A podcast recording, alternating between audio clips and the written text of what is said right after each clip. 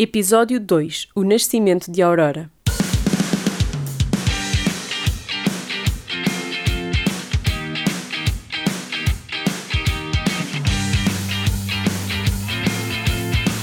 Olá! Sejam muito bem-vindos a mais um episódio do Puericultura, um podcast para mamães millennial. Se é a primeira vez que passam por aqui, convido-vos a ouvir o episódio de apresentação. Vão encontrar o link nas notas deste episódio para saberem o que mais podem esperar deste programa sobre parentalidade, a atividade mais importante do mundo e menos respeitada pela humanidade. Hoje quero contar-vos como foi, tintim por tintim, parir a Baby Aurora. Quem me segue no Instagram conhece bem a criança que me saiu do ventre e que tem a sua própria hashtag. Eu sou suspeita, mas acho que toda a gente concorda que ela é a coisa mais fofinha do mundo.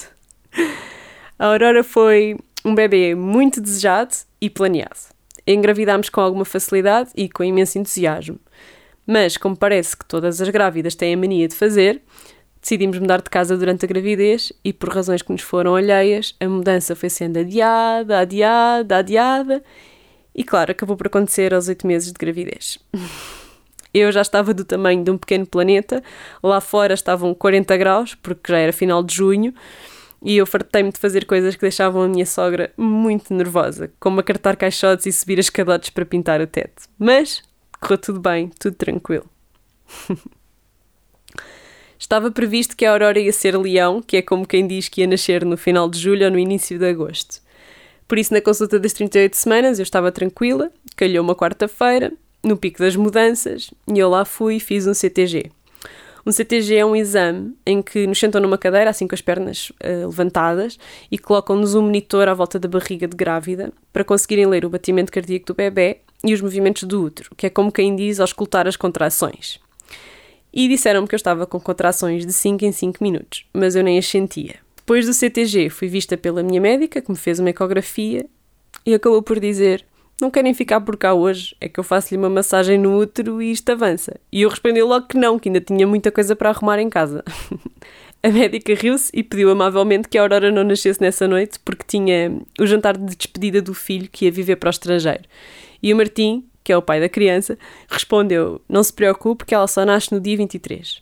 Eu nunca lhe perguntei porque é que ele disse aquilo, mas tenho a dizer-vos que ele acertou na mousse. Lá voltámos para casa, continuámos em limpezas e arrumações que nem uns maníacos. Ainda tínhamos a cozinha em obras, a sala cheia de caixotes, enfim, uma grande confusão. Mas eu decidi dizer à barriga: Bebê, preciso de tempo para acabar de arrumar o teu quarto, o quarto dos pais e a casa de banho. E depois de te apetecer nascer, estamos cá fora ansiosos para te conhecer. No sábado seguinte, dia 22 de julho, eu acordei com contrações. Conseguia perfeitamente senti-las apertarem-me as entranhas, mas não me doíam nada nem um bocadinho. Despi-me, sentei-me num sofá amarelo que nos emprestaram na altura, de pernas cruzadas, a pôr creme na barriga, assim devagarinho, com os movimentos lentos, e lembro-me de repetir: Meu amor, só precisamos ter um sítio limpinho e confortável para dormir e um sítio onde eu possa tratar de mim no pós-parto. Mais nada, esperas só mais um bocadinho. Eu sei que isto pode parecer uma maluqueira, eu não faço ideia se ela me conseguia ouvir, quanto mais perceber-me, mas eu sempre que falava com a barriga tinha a sensação que ela me respondia. Fui acordar o Martim, entretanto a minha sogra e o irmão vieram cá para casa ajudar-nos com uns furos na parede e umas limpezas profundas, e eu nesse dia consegui decorar cada centímetro do quarto da Aurora. Fiz a nossa cama de lavado e lembro-me que aspirei a casa toda. E às sete da tarde dei a coisa por terminada. E lembro-me que olhei para baixo para a barriga e disse: Quando quisesse, estamos prontos. A mãe e o tio do Martim foram para casa e ele perguntou-me o que é que me apetecia fazer e decidimos ir jantar fora a um restaurante nepalês onde nós gostamos muito de ir. Comemos chicken tikka masala e prawn korma, como sempre, e ainda estávamos a comer o nã quando eu me ri e disse: Olha, eu estou cheia de contrações e tenho cada vez mais. o Martim perguntou: Mas estás a ter contrações há quanto tempo? E eu disse: Desde manhã. O Martim agarrou no telefone e disse para eu avisar quando tivesse outra contração. E então fomos jantando e fomos contando as contrações e o tempo que passava entre elas.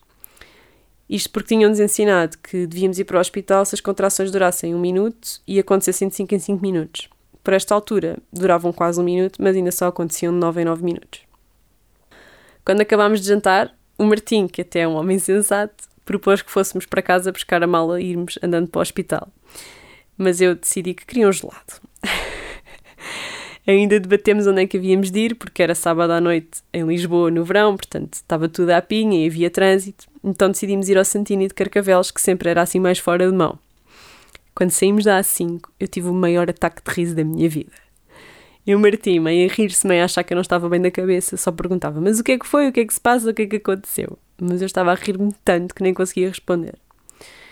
E ele de repente diz: Rebentaram-te as águas. E eu acenei com a cabeça. Para quem nunca teve a experiência, deixem-me fazer-vos um desenho. Imaginem que estão sentadas no banco do pendura e decidem abrir um garrafão de 5 litros de água, virá-lo de pernas para o ar em cima do vosso colo. Repentarem-nos as águas no carro é mais ou menos assim, só que em vez de ser sinal de falta de juízo, é sinal de que vem um bebê. Agora já a rir-se comigo, o Martim lá entrou na marginal, mas em vez de ir para Cascais, foi para Lisboa. Já ninguém estava a pensar nos lados, só estávamos a pensar que íamos conhecer o amor das nossas vidas. Cada vez que eu inspirava para me rir de novo, saía mais água. Aquilo era completamente incontrolável e completamente hilariante. Fomos para casa e a certa altura eu senti que estava numa sitcom e que alguém tinha escrito isto e eu só estava a encenar. Eu levanto-me do carro e saiu mais um garrafão de 5 litros de água dentro de mim para o meio da rua. O meu casaco de malha, curiosamente tenho vestido agora, devia pesar uns 5 quilos. A cada passo que eu dava, mais água e só nos ríamos. E quanto mais eu me ria, mais água saía. No átrio do prédio, água. No elevador, água. No corredor cá de casa, água. Enfim, lá foi o Martim desfregou em punho para se desfazer das provas do crime. E agora é quando entramos nos pormenores sórdidos, porque eu decidi fazer um bebê gel, que é um clister para bebés, por isso é assim mais fraquinho, porque meti na cabeça que não queria fazer cocó durante o parto, porque o Martim queria muito ver tudo, e eu também, e obviamente que a coisa com cocó não ia ser tão bonita, não é? Pronto, eu lá tratei disso, fui-me sentar na sanita e quando baixei as cuecas, que eram umas cuecas branquinhas de algodão, como qualquer grávida sensata usa, vi assim uma penugem fininha e escura acumulada no cós e chamei pelo Martim para lhe perguntar o que raio seria aquilo. E ele, logo todo armado em sabichão, disse que aquilo de certeza que era penugem da Aurora que estava a flutuar no líquido amniótico e que saiu quando as águas rebentaram. E era mesmo, porque a miúda saiu bem peluda. Passado um bocado voltei a chamá-lo para lhe mostrar o que a minha barriga fazia quando eu tinha uma contração. Não é nada de especial, mas basicamente contraía-se toda e via-se perfeitamente, apesar de me continuar a não doer nada. Quando saí do banho, o homem perguntou-me se também podia tomar um duche rápido e eu respondi: Claro, assim aproveito para esticar o cabelo. Hashtag prioridades. Depois de todos os cuidados cosméticos que me apeteceram, e a ele também, acrescentámos as escovas de dentes à mala da maternidade e lá fomos nós. Portanto, as águas rebentaram por volta das 10h45 e chegámos ao hospital por volta da meia-noite. Quando entrámos nas urgências aquilo estava deserto. Vimos umas funcionárias assim na conversa, num canto, perguntámos onde é que era a recepção e já no guichê estava um homem que me perguntou como é que me podia ajudar e eu com o maior sorriso na cara disse, rebentaram umas águas. E ele, mas não tem dor, sente-se bem, vou já pedir uma cadeira de rodas. E eu, não, não, eu estou ótima e não me dói nada. E preferia não me sentar a ver se isto anda mais rápido. E ele, então, mas não tem contrações? E eu, então, estou a ter uma agora. Então, mas está a falar? E eu, sim. eu respondi que sim, sem saber se aquilo era uma coisa boa, se era uma coisa má. mas pronto, fomos inscritos. Houve uma administrativa que nos levou ao serviço de obstetrícia e nós só lá tínhamos estado durante o dia, não é? Com aquilo cheio de gente. Desta vez era de noite, éramos os únicos sentados na sala de espera e aquilo estava assim a meia luz. E nós estávamos completamente doidos, não conseguíamos esconder os dentes, tal era o entusiasmo, e começámos a tirar as últimas selfies em que éramos só dois. Fui logo observada pela médica de serviço, que me disse que eu ainda só tinha 2 cm de dilatação e que me explicou que a Aurora não estava 100% bem colocada para sair, tinha a cabeça um pouco mal virada, mas ainda tínhamos tempo para ela se compor. E essa foi a última vez que nós vimos a Aurora no monitor da ecografia. E eu juro-vos que ela acenou. a médica falou logo na epidural. Eu disse que não me doía nada e que se calhar conseguia fazer aquilo sem drogas, mas ela insistiu. E eu, cheia de dúvidas e de medo, claro, voltei a dizer que talvez não fosse preciso. E ficámos assim. O Martim foi para a sala de espera e eu fui para o quarto, onde depois esperámos pacientemente que o meu corpo fizesse o que tinha a fazer. E esta foi a parte difícil, aquela meia hora em que eu estive separada do Martim. Eu tinha coisas para dizer e não tinha ninguém para me ouvir e estava tão feliz e tão nervosa e eu só queria que ele estivesse ali comigo. Mas ao fim dos minutos apareceu a enfermeira Ana, que eu amei. a enfermeira Ana respondeu-me a todas as perguntas que eu me lembrei de fazer. Foi ela que me pôs assessor, que me explicou que isso era para que eu não desidratasse e para que tivesse uma via para colocar medicamentos caso acontecesse alguma urgência. e ela voltou a falar-me da epidural. E eu voltei a dizer que se calhar não era preciso, porque até agora não me doía. Depois ela perguntou-me se não seria ideal se a minha experiência de parto fosse toda assim, se não me chegasse a doer, porque quando doesse ia doer muito. E eu perguntei-lhe se ia conseguir mexer-me à vontade e se podia andar se me apetecesse. Ela disse-me que sim, mas que ia ter imensas comissões no corpo durante a primeira hora. Pelos vistos, é um efeito secundário da epidural. Depois de falar com ela, aceitei a oferta e pedi-lhe que me descrevesse o procedimento todo ao pormenor. Tenho a dizer-vos que fazer epidural foi a única coisa no processo que me assustou e que me doeu. Quando a anestesista entrou, os meus nervos já estavam para ir no 9 numa escala de 0 a 10 e passaram para 12. Eu nunca tinha dito que não ia fazer uma epidural, mas também nunca assumi que ia fazê-la. E estava um bocadinho insegura daquela decisão. Nem tinha sequer pesquisado sobre como é que era na prática o processo, por isso foi meio apanhada de surpresa. Muito menos eu sabia qual era o procedimento naquele hospital em específico, já que isto não é exatamente tudo igual em todo o lado. A enfermeira Ana abraçou-me e disse-me que eu podia agarrá-la à vontade e com a força que me apetecesse. A picada no fundo das costas doeu. Ponto. Foi mesmo muito estranha aquela invasão pelo catéter. Por isso, quando a anestesista saiu, eu desatei a chorar no ombro da enfermeira Ana. Foi-me perguntando se me estava a sentir bem e eu expliquei-lhe que eu não tinha pensado naquilo. Eu imaginei o bebê a sair de mim, imaginei-me a fazer força, imaginei a mão do Martim na minha, a cara da médica entre os meus joelhos, mas não imaginei a epidural. Chorei até me apetecer e a enfermeira Ana esperou pacientemente.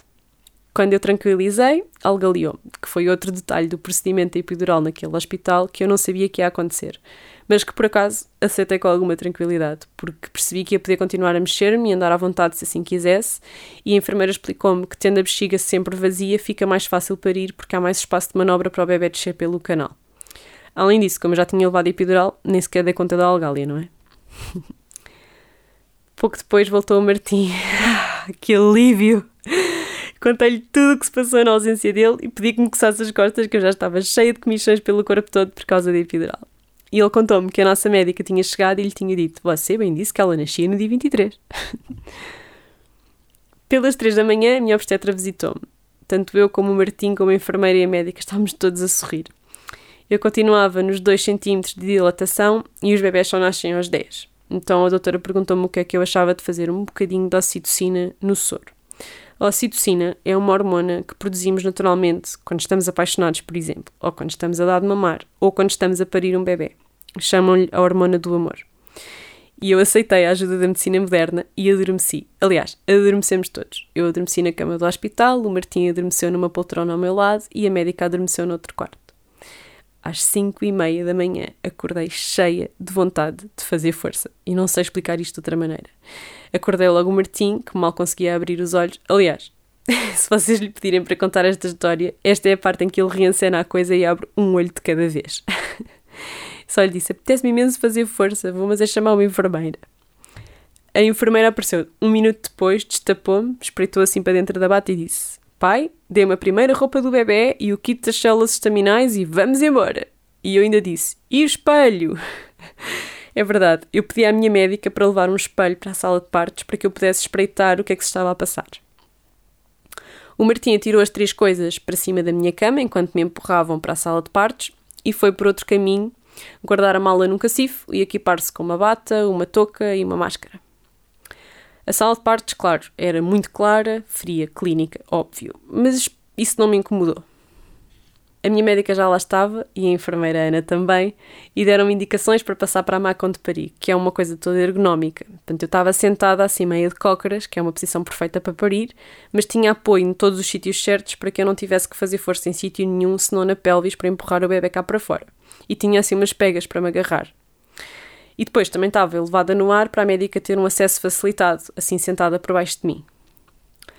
A enfermeira Ana deu uma mão, perguntou-me se eu estava bem, se alguma coisa me doía e disse-me que íamos treinar. Disse-me na próxima contração, faça força, para a doutora lhe dizer se está a fazer força no sítio certo. Assim fizemos e eu tive nota 20. E então chegou o Martim e eu disse-lhe logo: Ah, já fiz força, correu tudo bem, toda contente. Ele deu uma mão e chegou logo outra contração, disseram para eu fazer força e eu fiz. E o Martim diz: Força, campeã! e eu parti-me a rir e a médica e as enfermeiras também. E uma delas disse-me: Oh mãe, esta não contou, riu-se pelo meio, não fez força nenhuma. Foi nessa altura que eu pedi o espelho e a médica respondeu: Não temos tempo para isso. E eu fiz força mais uma vez e ouvi uma enfermeira a dizer: Ena, tanto cabelo! E eu percebi que a princesa Aurora já tinha a coroa cá fora. Logo depois a médica disse-me: Joana, vou usar a ventosa para girar a cabeça do bebê. E eu ouvi um som assim: bloc! E a cara da doutora ficou cheia de sangue. Eu ri-me e a médica pediu desculpa porque a ventosa tinha saltado. Então fez o procedimento mais uma vez e depois disse: Faça força na próxima contração. E eu fiz e puf! A Aurora nasceu. Quando a sentia sair de mim, inclinei-me para a frente e pus as mãos entre as pernas e consegui senti-la. E ela foi como que depositada em cima de mim. E eu pus logo uma mama de fora. O Martim ria, eu ria-me, ela choramingava e a primeira coisa que eu disse foi: Tão linda, tem barba como o pai. a enfermeira Ana pediu o telemóvel ao Martim para nos tirar uma foto. Logo a seguir pesaram-na, tipo, a 20 centímetros de mim, com o Martim a pairar por cima dela, e estava tudo impecável com aquele bebê de 2 kg 830 gramas. Voltou logo para a maminha e a minha médica disse: Pronto, já está. Isto queria dizer que eu já estava cozida e pronta para ir para o quarto e estar sozinha com a minha família pela primeira vez. Mas eu ainda tinha umas perguntas. Perguntei porque é que tinha usado a ventosa e a médica explicou-me que a forma do meu útero não era simétrica e que a Aurora se tinha acomodado lá num cantinho. E eu lembrei-me que já tínhamos até falado nisto antes, porque era uma coisa visível nas ecografias. Depois perguntei-lhe: Ah, eu percebi que me fez um corte, que eu consegui sentir, mas depois também me senti rasgar. Apesar de não me ter doído, eu conseguia sentir tudo. E a médica explicou-me que fez um corte pequenino, mas que a Aurora enfiou o ombro de lado antes da médica a conseguir virar com a ventosa e a Aurora acabou por me rasgar o períneo até ao rabiosque. Mas tudo bem, eu perdoo-a. este processo todo levou só meia hora. A Aurora nasceu às 5h58 da manhã, com o nascer do sol, o que é muito poético.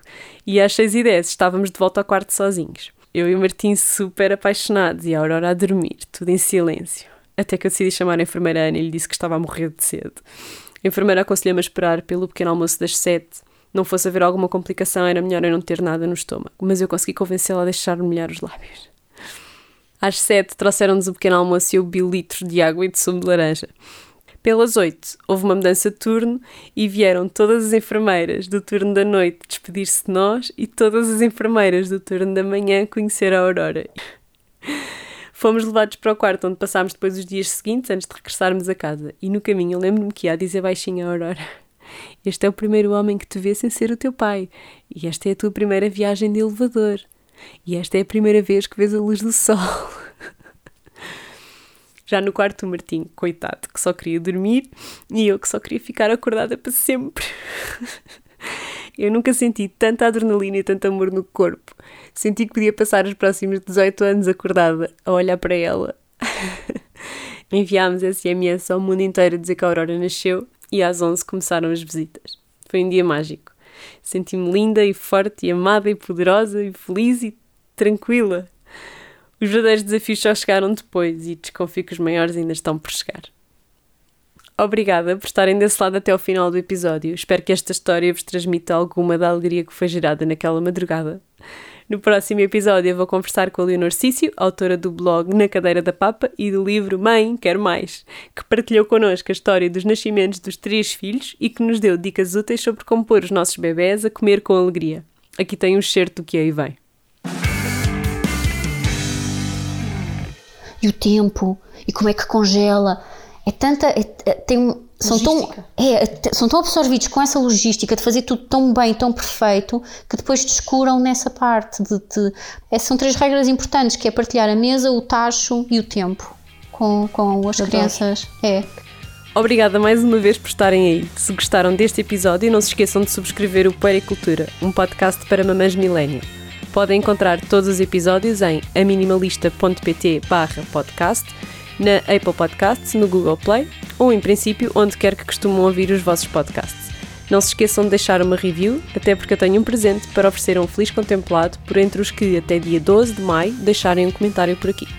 Por hoje é tudo, mas na secção Dicas e Valor Acrescentado quero ainda propor-vos o livro da nossa próxima convidada, o Mãe Quero Mais, e também o livro Cozinha Vegetariana para Bebés e Crianças, da Gabriela Oliveira, que são duas ferramentas que eu tenho usado muito para as receitas que faço cá em casa atualmente.